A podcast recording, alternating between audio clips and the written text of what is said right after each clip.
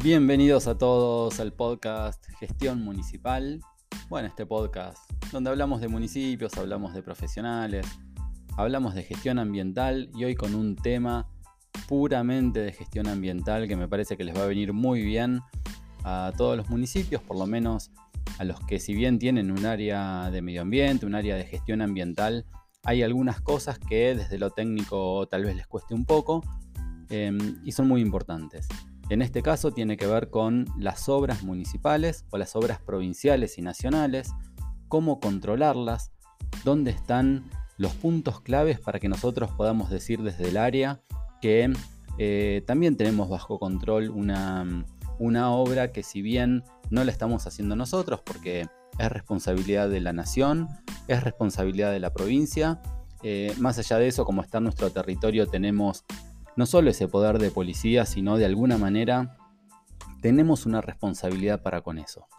Eh, te voy a contar que tiene que tener un estudio de impacto ambiental, también un plan de gestión, em, cómo podemos hacer para desde el municipio ir controlando esa obra, qué ir pidiendo, em, no pidiendo cosas de más y que todo esto sea muy burocrático, sino realmente cómo hacemos para mostrar nosotros que tenemos una obra bajo control eh, por lo menos que estamos solicitando lo, indispensable para que eh, todo transcurra de la mejor manera en nuestra ciudad.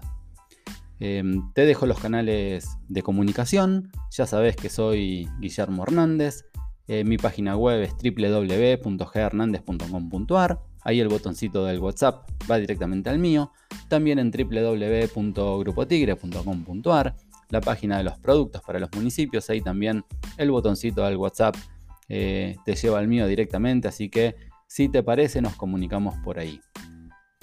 Eh, te dejo entonces con este episodio número 33 del podcast, donde vamos a hablar sobre las obras y la gestión ambiental por parte del municipio.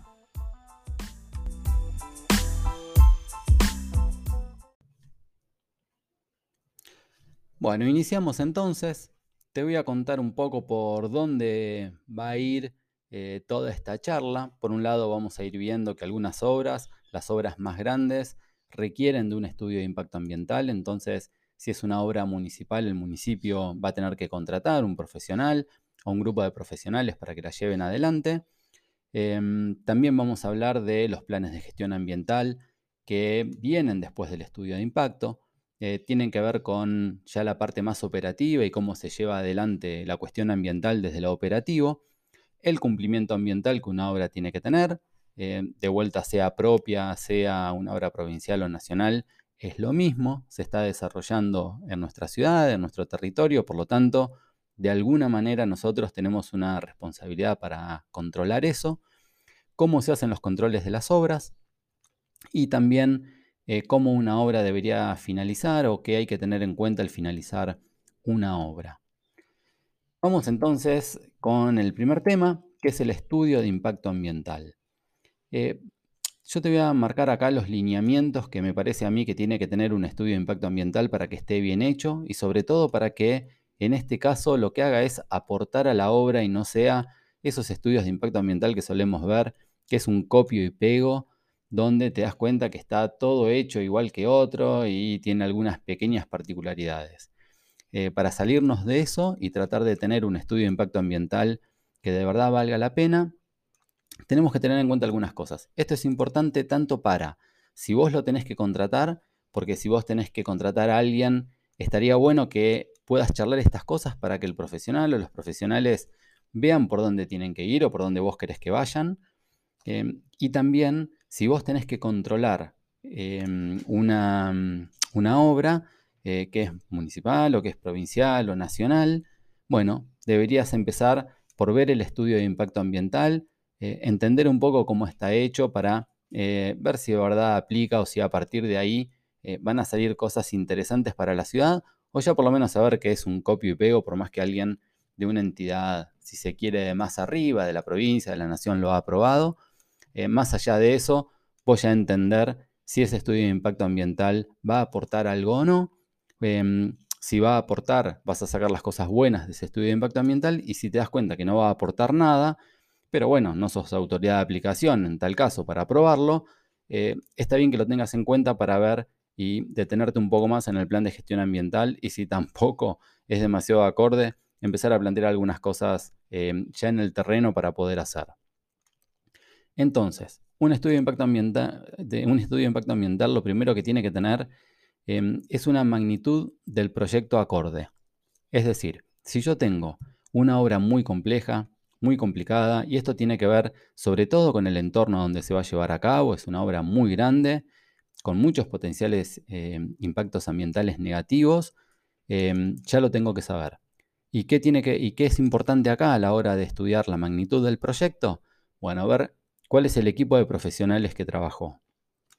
Una magnitud de proyecto muy compleja, muy grande, donde se pueden potencialmente afectar eh, recursos naturales diversos y demás, tiene que tener los profesionales interviniendo que em, de alguna manera justifiquen eh, que el estudio tiene, tiene razón de ser y que va a tener las bases que nosotros necesitamos.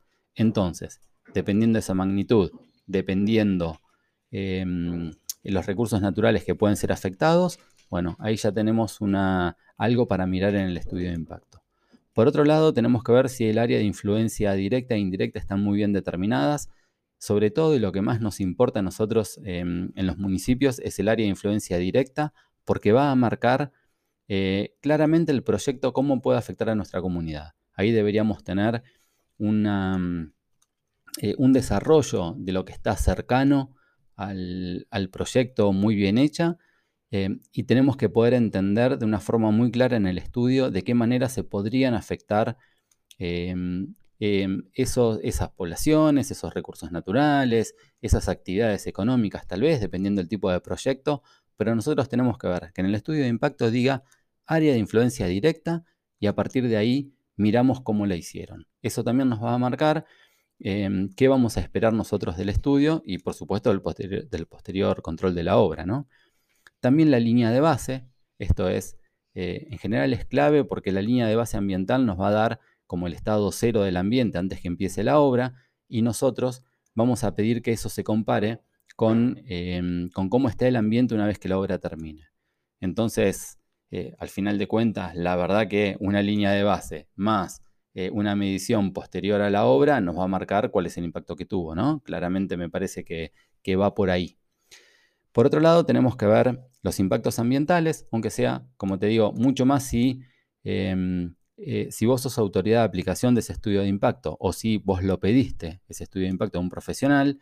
Creo que está muy bueno que hables con el profesional, con el grupo de profesionales, acerca no, no, no tanto de los impactos ambientales, que esa va a ser la tarea de ella, pero sí con el método.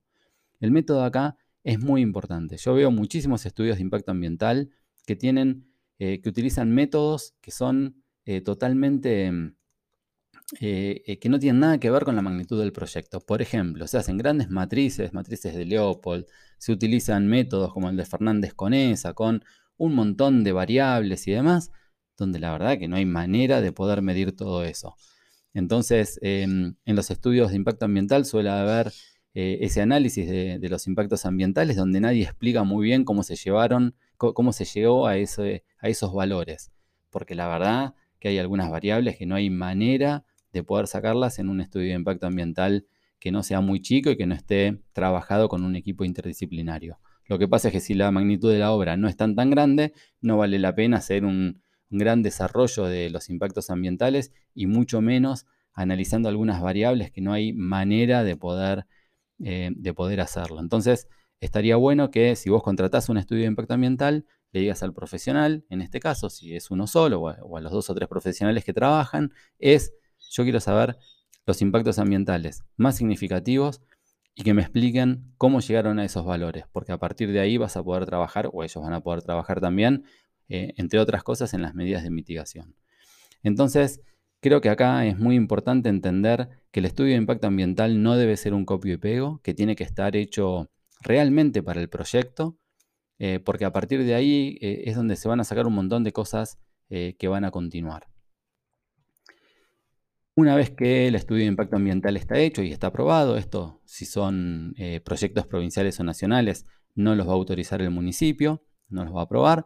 Eh, sino que ya van a venir aprobados. Por ejemplo, va a venir la empresa que va a empezar a instalarse y em, eh, ya va a estar aprobado con algunos lineamientos de, por parte de la provincia o de la nación eh, y van a tener un plan de gestión ambiental. Un plan de gestión ambiental es básicamente la manera en la que se va a desarrollar la obra y cuáles son los cuidados ambientales que van a tener. Entonces, un plan de gestión ambiental está formado por un conjunto de programas. Acá vas a ver, cuando te presenten el plan de gestión ambiental, que hay algunos programas, la verdad, que dejan mucho que desear o que habría que, de alguna manera, eh, empezar a dejar de pedir. Eh, pero bueno, no importa. Vas a ver programas donde algunos programas son muy importantes. Uno es el programa de monitoreos ambientales, otro es el programa, em, bueno, el de capacitación también puede ser importante, pero a mí me parece mucho más importante el de manejo de residuos, por ejemplo, y si hay uno o no de, em, de cuidado de recursos naturales o algún tipo de título así tiene que tener, porque es donde se trabaja la manera directa eh, de la afectación a los recursos naturales y cómo se va a evitar todo eso. Em, ¿De dónde sale este plan de gestión ambiental? Bueno, por un lado sale del estudio de impacto. El estudio de impacto siempre marca los lineamientos para el plan de gestión y también las medidas de mitigación que se tienen que tener en cuenta en el plan de gestión. También de la declaración de impacto ambiental, cuando la provincia o la nación aprueban un, estudio de impacto, en general lo hacen eh, donde em, eh, hacen una una notificación, no, un documento, una declaración de impacto ambiental y además determinan algunas cosas que pueden ser condicionamientos para la obra, que hay que tenerlas en cuenta y estas hay que anotarlas para después ir a chequearlas, y también eh, un plan de monitoreo aprobado. Ese plan de monitoreo es clave, es clave que lo tengamos en cuenta para nosotros ir pidiéndolo, ir viendo cómo se dan, em, eso, cómo dan esos estudios, si van bien, si están dentro de lo normal o si ya ahí vemos que hay afectaciones que pueden estar sucediendo. Em, entonces el plan de gestión ambiental lo vamos a pedir, siempre va a existir, porque te digo, va a ser lo que eh, más va a estar en el día a día de la obra eh, en cuanto a los cuidados del medio ambiente.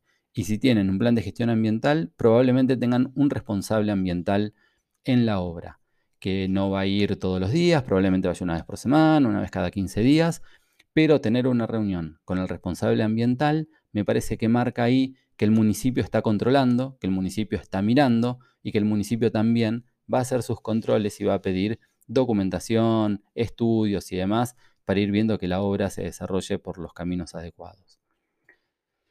Bueno, más allá de esto, em, la obra en sí misma tiene que tener un cumplimiento ambiental, ¿no? Tiene que, al igual que las industrias, por ejemplo, y otras actividades, tienen que cumplir eh, con la legislación ambiental. Entonces, lo primero que tenemos que tener ahí es que em, el obrador tiene que estar habilitado.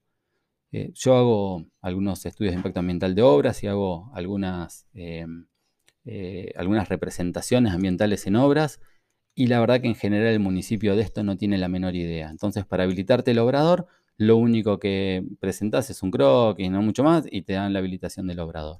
Bueno, acá eh, hay que tener en cuenta que el obrador por lo general va a tener que estar inscrito en la provincia, en la provincia correspondiente. ¿Por qué? Porque un obrador en general tiene un depósito de residuos especiales o residuos peligrosos, entonces esas declaraciones juradas después se hacen a nivel provincial, por lo tanto ese establecimiento tiene que estar inscrito, el obrador como establecimiento, ¿no? Más allá de la obra. Entonces va a tener un depósito de residuos peligrosos, la mayoría de los obradores, en los obradores se hacen las reparaciones de las maquinarias, por lo tanto se generan residuos peligrosos por ahí, con restos de aceite y demás. También se hacen los cambios de, aceite y filtro. Y también muchas veces se realizan eh, tareas de pintura y demás. Por lo tanto, ese establecimiento, el obrador como establecimiento, hay que inscribirlo a nivel provincial. Em, pero para eso muchas veces se requiere también de la inscripción em, de la habilitación municipal. Tenemos que tener ahí claro qué le vamos a pedir, de documentación, obviamente, como si fuese un comercio común, ¿no? Documentación previa, incluso el, contrato de alquiler y demás. Y me parece ahí que tenemos que empezar a poner el foco en algunas presentaciones futuras que van a tener que hacer.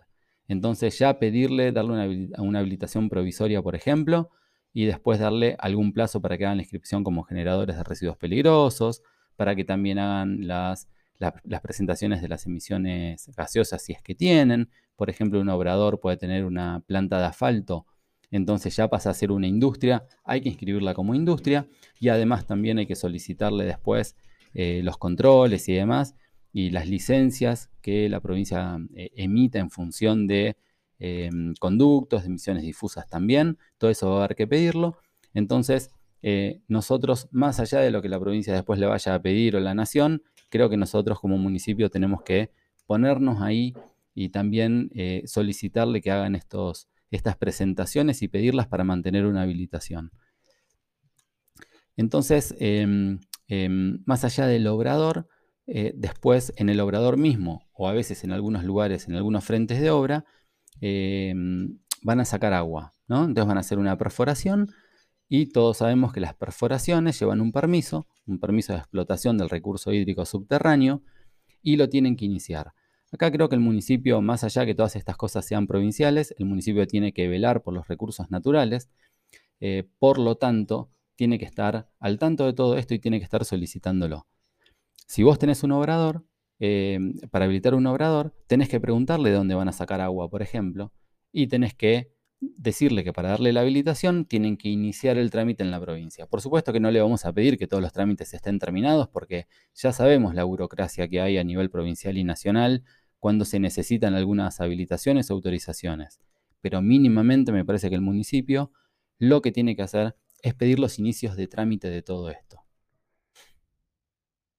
Bueno, vamos a, eh, al control de la obra. Eh, pensemos que cada obra eh, tiene un responsable ambiental. Ese responsable ambiental hace un informe normalmente interno para, mm, los dueños, entre comillas, de la obra. Muchas veces también hace un informe a nivel provincial o nacional. Em, pero tienen un encargado, una persona que es responsable de que todas las cuestiones ambientales vayan por el buen camino. Bueno, eh, como te decía en un principio, me parece que con esa persona nosotros tenemos que tener contacto. No estaría mal tener un contacto muy estrecho entre por ejemplo, el director del área con esta persona que va a controlar la obra, y también tenemos que preparar de alguna manera un inspector nosotros para que pueda acercarse a la obra, mirar algunas cosas, hacerle una lista de chequeo y demás, para em, que también vaya y mire y vea que todo está transcurriendo por los caminos que todos queremos. Em, ¿Cómo se hace un control de una obra? Bueno, el profesional lo que va a hacer es buscar evidencia de cumplimiento siempre del programa eh, de los distintos programas que tiene el plan de gestión ambiental. Entonces, ese informe, ese chequeo, nosotros se lo podemos pedir y al mismo tiempo podemos ir armando uno para nuestro, em, para nuestro inspector. Por ejemplo, le armamos una lista de chequeos donde estén las condiciones que tiene que tener el depósito de residuos peligrosos. Cómo tiene que tener el piso impermeable, que tienen que estar identificados los residuos adentro, eh, que tiene que tener, bueno, el, tema de seguridad, de matafuegos, em, que tienen que tener un lugar para recepcionar algún posible derrame. Bueno, todas las características que un depósito de residuos peligrosos tiene que tener, nosotros le podemos hacer una lista de chequeo para nuestro inspector. Eh, cosas operativas como esas y también tenemos que tener nosotros algún tipo de cronograma que hable sobre el plan de monitoreo, saber cuándo lo tenemos que pedir, qué tenemos que pedir, eh, pedirlo eh, con anterioridad, no cuando ya se venció, por supuesto, pedirlo mucho antes para ya asegurarnos que todo eso se va mm, a cumplir y si vemos que algo no se cumple, por supuesto que tenemos que hacer el requerimiento a la provincia o a la nación, eh, porque nos debería preocupar que una obra no se esté llevando adelante por los caminos em, que todos queremos. Algo muy importante que tiene que ver con el control de la obra y tiene que ver con el arbolado urbano. Em, Muchas obras dentro de, su, ejecución eh, tienen contemplado bueno, la extracción de árboles. ¿no? no se puede hacer de otra manera, es cierto, es lógico, eh, no hay manera de tener un avance de obra si muchas veces eh, no se talan árboles, no se extraen árboles, mejor dicho, em, porque la obra es así. Pero si vos ves el estudio de impacto ambiental y también el plan de gestión ambiental, tienen que tener Em, ahí la manera en la que van a reponer esos, esos ejemplares, que por lo general tienen que ver con ordenanzas mismas municipales. Entonces, eh, hay que hacer em, que la obra reponga los árboles que extrae. Y esto lo puedes ir viendo en los avances y no hay que esperar a que la obra termine, pues si vos esperas a que la obra termine, se fueron y no vuelven nunca más. Entonces hay que hacer que vayan desarrollando un plan de arbolado a medida que los van sacando. Siempre como primera medida, lo que hay que hacer es em, tratar de volver a colocar ejemplares en el lugar donde se sacaron o, en la zona, ¿no? En la zona de obra donde se sacaron. Y si de ahí no se puede, bueno, ahí sí tomaremos algo más del arbolado para, utilizar en otro lado. Em, es clave que esa obra que lo va a tener, va a tener un plan de arbolado. Entonces tenemos que ver el plan de arbolado nosotros y poder, llegado el caso, hasta intervenir en él. Pero hay que pedir el plan de arbolado. Toda la obra lo debería tener y si no lo tiene es porque la provincia no se lo pidió o Nación no se lo pidió y se lo podemos pedir nosotros. Si vos tenés gente en el municipio que trabaje sobre el arbolado urbano, que en general en el municipio hay, el municipio tiene su propio plan, o muchas veces tiene un área, obviamente, de, espacios verdes y demás, donde tratan el arbolado, me parece que sería importante que eh, la gente del municipio participe o por lo menos opine de ese plan de arbolado. ¿Y esto por qué? Porque eh, las empresas suelen hacerlo, pero eh, desde una vista puramente de la empresa, ¿no? Nadie va al municipio antes y pregunta, che, ¿cuál es tu plan de arbolado? ¿Cómo podemos colaborar con el nuestro? Si hay algo que no podemos colocar en, la línea de, la obra, podemos hacerlo en otro lado. Bueno, esas cosas nunca suceden. Por lo tanto, pedir el plan de arbolado es algo correcto. Intervenir en él siendo municipio me parece que también. Y, eh, como decían, no hay que dejarlo de ninguna manera para el final de la obra, porque después Em, una vez que la obra no está más, es imposible que después vuelvan a colocar los ejemplares que, deben hacer. Que, em, los ejemplares que sacaron, reponerlos, eh, la obra no lo va a hacer. Una vez que se fue, se fue. Este, em, bueno, eh, vamos con algunas cuestiones vinculadas a la finalización de la obra. Entonces, hablamos del control recién, el control, una cosita más del control, me parece que tiene que estar muy bien planificado y vos lo podés hacer porque viendo el plan de gestión ambiental, vos vas a poder ver em, qué es lo que tienen que hacer la obra prácticamente en el día a día, digamos, ¿no? Cómo debería ser el comportamiento de la obra. Entonces vos ahí podés ir anotando los puntos más importantes y los puntos que de verdad vos podés chequear, porque hay algunos puntos que es muy difícil de chequear, pero sí algunas cosas que vos podés chequear y esas que son chequeables a través de un inspector. Algunas son chequeables a través de documentación, como por ejemplo los planes de monitoreo, pero otras son chequeables con un inspector en el lugar. Entonces, me parece que puedes hacer un buen trabajo ahí, tener eh, eh, planificado, no sé, cada 15 días hacer una inspección municipal, me parece que no estaría para nada mal, y cada 15 días o una vez por mes hablar con el jefe de obra, hablar con el responsable ambiental, pedir la documentación y tener eh, todo controlado porque me parece que esa es la función del Estado. Bueno, entonces, ahora sí, la finalización de la obra. Acá lo que tenemos que ver nosotros como municipio, me parece, es ver eh, que no se hayan generado impactos. Entonces, decíamos que teníamos una línea de base ambiental primero, esa línea de base ambiental nos daba em, una idea de cómo está el ambiente antes que se inicie la obra, entonces ahora nosotros deberíamos medir exactamente los mismos parámetros que se midieron primero, medirlos al final de la obra cuando la obra se va. Estas diferencias que podamos tener en calidades de algunas cosas, por ejemplo, en calidad de agua subterránea, en calidad de suelo y demás, bueno, ahí nos van a dar el impacto que la obra generó y de alguna manera vamos a tener que requerir a la empresa que haga la mitigación em, de todos esos impactos em, con la recuperación del ambiente y demás, ¿no? De, perdón, la mitigación no, que haga la recuperación del ambiente eh, de todos esos deterioros que, el ambiente sufrió porque la obra estuvo ahí. Bueno, en todo lo que se pueda, la obra se tiene que hacer cargo eh, de volver a las condiciones actuales. Eh, claro que no es fácil, ¿no? Pero si nosotros hicimos un buen trabajo primero, hicimos un buen trabajo de control, donde no dejamos que las cosas más importantes se escapen, y si algo se escapó, nosotros pedimos la corrección como medio rápido, bueno, lo que va a pasar ahí es que el resultado final no debería ser que se hayan generado grandes impactos ambientales.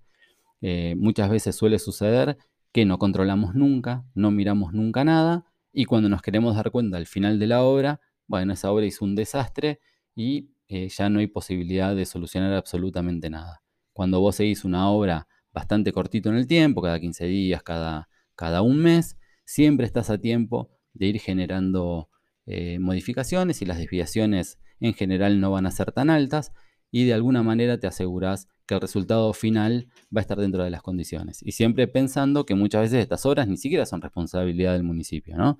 Las que son responsabilidad del municipio, ni hablar que tienen que estar controladas por externos y por el municipio. Pero aquellas incluso que no son responsabilidad del municipio, me parece que el municipio tiene que estar ahí. Entonces, hacemos los estudios de laboratorio, que sean iguales a los de la línea de base. Eh, tenemos que asegurarnos que la obra se debe haber llevado, por ejemplo, los tanques de combustible o el tanque de combustible que tenga ahí. Las obras suelen tener tanques de combustible, obviamente, si no, ¿cómo van a cargar combustible en las máquinas todo el tiempo? Tenemos que hacer que ese tanque, eh, bueno, lo hayan sacado y hayan dejado el lugar eh, muy bien, muy prolijo y muy ordenado. Lo mismo con el depósito de residuos peligrosos. No deben quedar residuos peligrosos en el depósito. No importa que eh, tengan de alguna manera una autorización del dueño del predio, no importa eso, los residuos peligrosos no tienen que estar ahí y nosotros tenemos que exigir que los residuos peligrosos sean eh, recolectados y tratados como corresponde. yo en este caso no me metería en la declaración jurada que tienen que hacer y además que es provincial, pero sí asegurar que todos los residuos peligrosos fueron transportados por empresas habilitadas y por supuesto tratados también por empresas habilitadas. Me parece que hasta ahí eh, está muy bien la responsabilidad del municipio. Em, creo que la obra tiene que sacar absolutamente todo lo que haya tenido en ese obrador, de, desde los biodigestores que puedan haber usado, desde las instalaciones, tiene que quedar el predio totalmente libre, además para que se pueda ver si se generaron o no algún tipo de pasivo ambiental. Em, y creo que hay que pedirle mm, em, a la obra un acta como de devolución, un acta de finalización, donde si yo soy municipio exigiría que en esa acta también participe la provincia. Estaría buenísimo que con el control municipal, con la supervisación municipal, se haga esa acta eh, donde participe la provincia o la nación y también eh, quienes realizaron la obra. Porque bueno, ahí como que quedan todos comprometidos, todos tranquilos donde se firman, si se quiere, esa acta donde está todo en orden o donde no se pueden evidenciar eh, impactos ambientales negativos o por lo menos pasivos ambientales desde lo que la observación así lo permita. Em, bueno, me parece que con esto te puede dar una idea de cómo controlar una obra. Si es municipal, ni hablemos, pero si es provincial o nacional, también me parece a mí que hay que controlarla hay que controlar el estudio de impacto ambiental, hay que controlar el plan de gestión ambiental, mirarlo mucho, hay que hacer listas de chequeo de cómo controlar eso, cómo controlarlo con un inspector municipal, que hay que formarlo para, para poder ir a mirar la obra cada 15 días, cada 20 días. Hay que controlar que se hagan los monitoreos, por supuesto. Hay que controlar el arbolado urbano sobre todo, el plan de arbolado. No hay que dejarlo para último momento. Hay que ir llevándolo día a día con la obra, porque si no, la obra se va y sonamos, no lo hacen más. Entonces es algo interesante. Algo importante son los residuos y también me olvidaba los residuos de obra, ¿no? ¿A dónde van a parar los residuos de obra? Si tienen que hacer un convenio con el municipio o no, eso lo determinaremos nosotros, o si lo hacen con un privado, muchísimo mejor, pero también tenemos que controlar los residuos de obra. Entonces, residuos de obra, residuos peligrosos, em, tenemos que controlar y me parece que em, hay que asegurar que cuando se van, se llevan absolutamente todo lo que habían instalado en un principio. Bueno, me parece que con esto eh, hay una, línea eh, para, poder seguir estas obras. Eh, después cada uno me parece que irá viendo qué solicita como requisitos para habilitar un obrador, em, qué programa ya se arma, qué listas de chequeo ya tiene medias en vista para la generalidad de las obras, que después uno lo que va haciendo es eh, modificando un poco en función de cada obra particular. Bueno, pero me parece que hay que tenerlo planificado es algo que los municipios suelen no hacer eh, y creo que ya en estos tiempos hay que hacerlo porque cuando pasa algo después, también la pregunta termina siendo ¿y a dónde estuvo el municipio? Entonces, un municipio presente de entrada me parece que también ayuda a asegurar que no se van a generar impactos ambientales eh, negativos en esa obra. Bueno, hasta acá mm, este episodio. Eh, nos encontramos en uno nuevo, esperemos en una semana, un poquito más de una semana, tendremos un nuevo episodio del podcast Gestión Municipal.